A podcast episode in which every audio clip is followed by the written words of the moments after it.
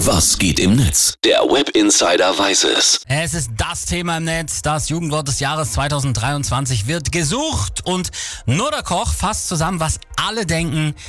Wie oft muss Susanne Daubner eigentlich noch Digger sagen? Digger, Digger, Digger, Digger.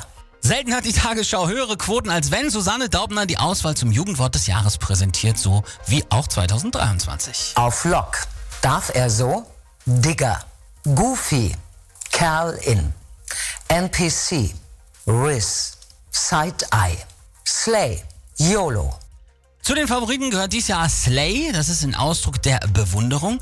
Riz haben, also das ist die Fähigkeit, flirten zu können. Dazu schreibt Schnupfi-Wupfi. Die Bachelorette sagt etwas, Finn wiederholt es und beendet den Satz mit Weißt du, wie ich mein? Sei wie Finn, Finn hat Riz.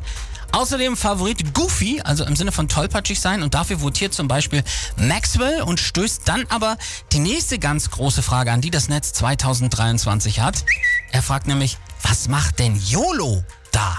Das hat sich übrigens auch äh, Susanne gefragt. War YOLO nicht mal Jugendwort des Jahres 2012? Ja, war es. Auch Julius Betschka stellt resignierend fest, mit 32 Jahren ist man also so alt, dass man ein Jugendwort schon von seinem Sieg 2012 kennt und einem die Hälfte der anderen Worte nichts mehr sagt.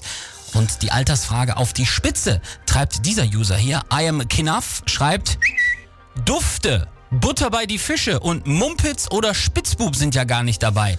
Werd ich vielleicht alt?